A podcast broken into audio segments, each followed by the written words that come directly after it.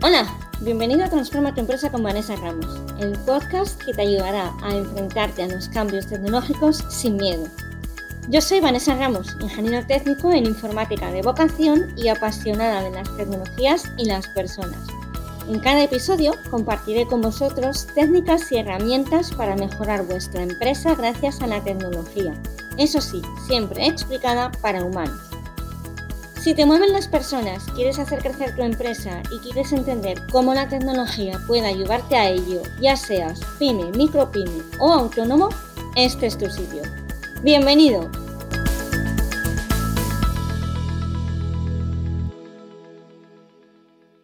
Hola a todos, ¿qué tal? Bienvenidos al episodio número 64 del podcast Transforma tu empresa con Vanessa Ramos, en lugar en el que cada semana, ya lo sabes, o, al menos lo intento, comparto técnicas y herramientas para ayudarte a hacer crecer tu empresa gracias a la tecnología. La verdad es que hace bastante tiempo que no hago podcast, así que es posible que salga un poquito raro, perdónamelo, pero necesitaba contarte esto, necesitaba que habláramos de este tema. En este tema, en este episodio, vamos a hablar sobre ciberseguridad y cómo intentar, intentar, y la palabra es intentar, es importante, proteger tu empresa al máximo posible. Para empezar, como siempre, una definición muy sencilla. ¿Qué es la ciberseguridad? Bueno, en un resumen, podríamos decir que la ciberseguridad es el conjunto de técnicas o tácticas para que los datos de tu empresa y tu empresa en general esté lo más protegida posible ante ciberamenazas. ¿Qué es una ciberamenaza? Cualquier cosa que intente secuestrarte los datos, fingir que tú eres tú, robarte información, etcétera, etcétera. Esto es tan viejo como el MS2, que si lo vais a buscar es muy viejo. Desde el principio de los tiempos hemos tenido virus, hemos tenido un montón de amenazas, troyanos y posiblemente pienses que todo eso ha cambiado desde que está Internet funcionando, cuando es justo al contrario. Debido precisamente a que la información es cada vez más accesible a todo el mundo, tenemos un problema grave, que no es otro que precisamente eso. Es que hoy en día sale mucho más rentable ser ciberdelincuente que ser quizás una persona que trabaja para proteger esos datos. Y a partir de aquí voy a hacer suposiciones y voy a hacerte un montón de preguntas. Agárrate que vienen curvas, ¿vale? Todos conocemos diferentes amenazas, todos sabemos lo que es el phishing o al menos espero que lo sepas, el phishing es el intento de secuestro de tu identidad. Se hace a través de correo electrónico, se hace a través de SMS. Estamos avisando y estamos viendo una y otra vez que hay un montón de empresas que te dicen no contestes, que nosotros no te enviamos ningún SMS pidiendo información, etcétera, etcétera. Desde bancos hasta empresas de transporte, de logística, en fin, cualquiera cae víctima de o puede ser víctima de, no tanto víctima, sino objeto de uso por medio de los ciberdelincuentes. Todos conocemos, como digo, el phishing. Todos más o menos hemos oído hablar del ransomware, que no es otro sistema, otro método muy, muy interesante para los ciberdelincuentes, que lo que hace realmente es secuestrarte la información ¿Cómo lo hace? Pues precisamente mediante un ataque, mediante una vulnerabilidad de tu servidor, mediante una vulnerabilidad del disco duro donde almacenas los datos de la empresa. En todos estos casos hay que estar preparados y hay que estar protegidos al máximo posible. No soy de las que piensan que hay un 100% de protección, porque al final siempre hay un ser humano al otro lado y todos podemos caer en algo serio. Sin ir más lejos, a mí el otro día me dio un vuelco enorme al corazón cuando vi un SMS de cierta cuenta bancaria o cierto banco, mejor dicho, diciéndome que mi cuenta bancaria había sido bloqueada. Vale, me pegó un muerco al corazón, evidentemente. Pero luego realmente te pones a averiguar la información y claramente aparecía una URL, casualidad en la vida, que apuntaba al dominio ruso. Qué cosas, ¿verdad?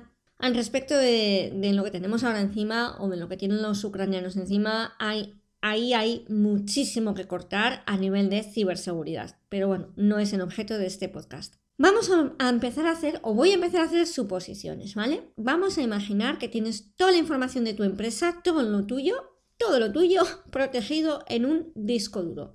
Primera pregunta, ¿tienes un antivirus? ¿Es un antivirus que está actualizado? ¿Tienes copias de seguridad de ese disco duro?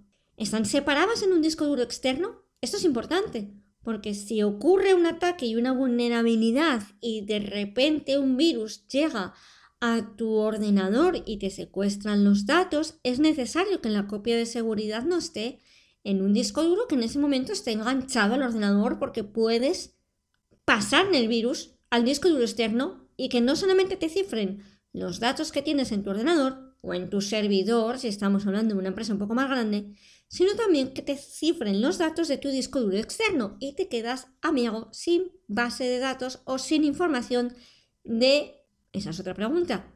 ¿Cada cuánto tiempo haces copias de seguridad? Imagínate que realmente te secuestran los datos. ¿Cuánto tiempo pierdes? ¿Cuánta información pierdes? ¿Cuántos días de trabajo pierdes? Analiza, porque igual es necesario que las copias de seguridad que ahora son semanales y que empezaron siendo semanales porque no había mucho trabajo, ahora quizás es el momento de planteárselo diariamente, porque con muchísimo trabajo y muchísimo esfuerzo has logrado que cada día tengas más y más clientes y más y más negocio en marcha. Plantéate el tema de las copias de seguridad y ten en cuenta que tienen que estar separadas en un disco duro externo. En el caso de que uses una nube pública, Drive o OneDrive, Dropbox incluso, todas las plataformas que forman parte de una nube pública o que te ofrecen esta nube pública tienen cierto nivel de cumplimiento de seguridad. Es decir, ellos te aseguran la infraestructura, ellos te aseguran determinado nivel, pero no van a asegurar tus datos. Tú eres el responsable de esa información. Con lo que Tú tienes que tener claro que todos los accesos tienen que ir lo más protegidos posible. Es decir, de nada sirve que tengan Google Drive todos mis datos si la cuenta de acceso o las cuentas de acceso a ese Drive mm, tienen una contraseña de 1234556 punto administrador. Por decirte algo muy común y muy típico. Cierto, los proveedores de la nube se encargan de la parte de infraestructura, pero que te quede muy claro que tú tienes que proteger tus datos. Pasamos ahora a la web. En la web por lo general tienes dos partes que conforman el todo de la web. Está la base de datos y están los ficheros. ¿Serías capaz de saber si tu web ahora mismo queda secuestrada mañana si la puedes recuperar al día siguiente? ¿Sabes si tienes una copia de seguridad de la base de datos o de los ficheros? ¿Dónde están esas copias de seguridad? ¿Las puedes recuperar mañana mismo? Lo mismo pasa un poco con redes sociales, aunque aquí hay una diferencia fundamental, y es que en el caso de las redes sociales, lo más necesario y lo más urgente es que todas estén protegidas con un doble factor de autentificación. Es decir, que cuando yo me logueo o una persona externa se loguee desde otro punto, me llegue un SMS que me certifique que yo soy yo, un SMS o otro sistema. Ahora hablaré de ellos para acabar este podcast. Como decía, me avise de que se están logueando, primer aviso, y segundo, pida un código que a todos nos llega vía SMS.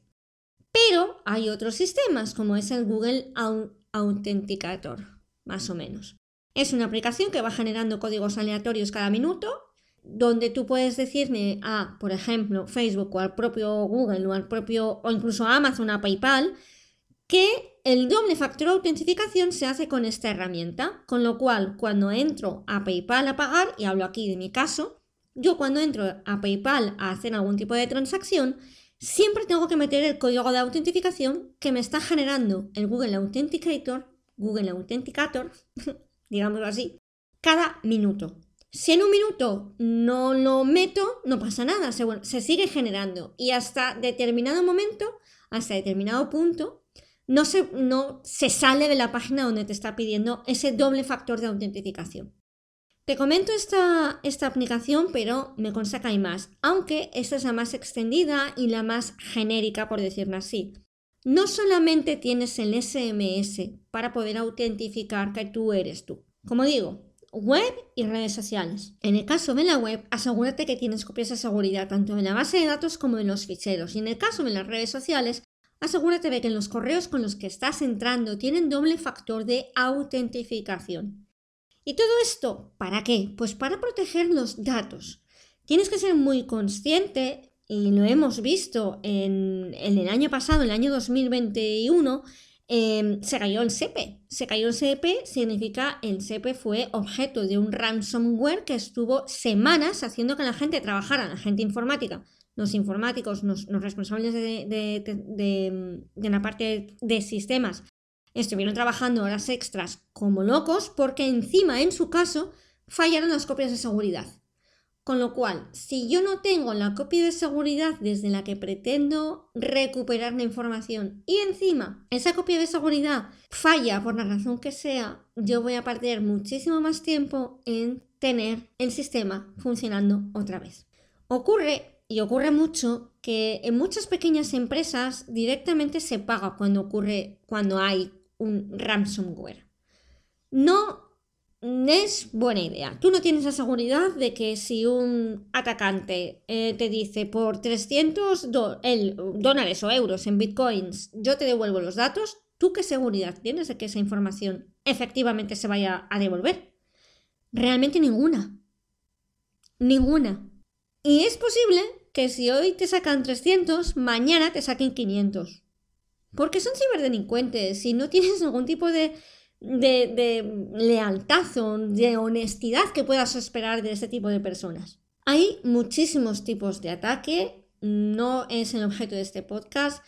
Lo único que quiero que seamos conscientes aquí es, primero, que es extremadamente necesario ponerse las pilas en el tema de la ciberseguridad Además, a partir de este año entra en vigor una ley por la que todas las empresas grandes o pequeñas tienen que dar formación en ciberseguridad a sus empleados. Y segundo, te voy a dejar como recomendación que visites y utilices los sistemas que pone a tu disposición el INCIBE. Tal como suena con B. INCIBE, el Instituto de Ciberseguridad de España. Están haciendo un trabajo buenísimo para proteger a las pequeñas y medianas empresas y tienen un test de diagnóstico que te dejo enlazado en las notas del podcast con el que en 5 minutos puedes averiguar cómo o qué nivel de riesgo tienes en tu empresa. Y dependiendo del nivel, te dan ideas para protegerte, para proteger tus datos y para proteger tu información. Hasta aquí el episodio de hoy. Espero haberte abierto los ojos a la importancia de la ciberseguridad. Si tienes cuestiones, preguntas, necesitas comentar algo, lo que necesites, estoy siempre disponible para ti en mi página web vanessaramos.com o en mis redes sociales donde suelo ser habitualmente arroba vanessaramos-com. Como siempre, gracias por estar al otro lado. Si no te importa, oye, dale me gusta, comparte y comenta, que es la mejor forma de que el podcast llegue a gente un abrazo y espero que hasta la semana que viene. Me despido hasta el próximo episodio de Transforma tu empresa con Vanessa Ramos. Recuerda que puedes escucharnos todos en mi web, vanessaramos.com, además de en las principales plataformas de podcasting como Spreaker, Google, iVoox y por supuesto en mi canal de YouTube. En la web encontrarás también todos los enlaces a los que hago referencia en el podcast y notas adicionales. Suscríbete para no perderte nada. Un abrazo virtual y te espero el próximo viernes.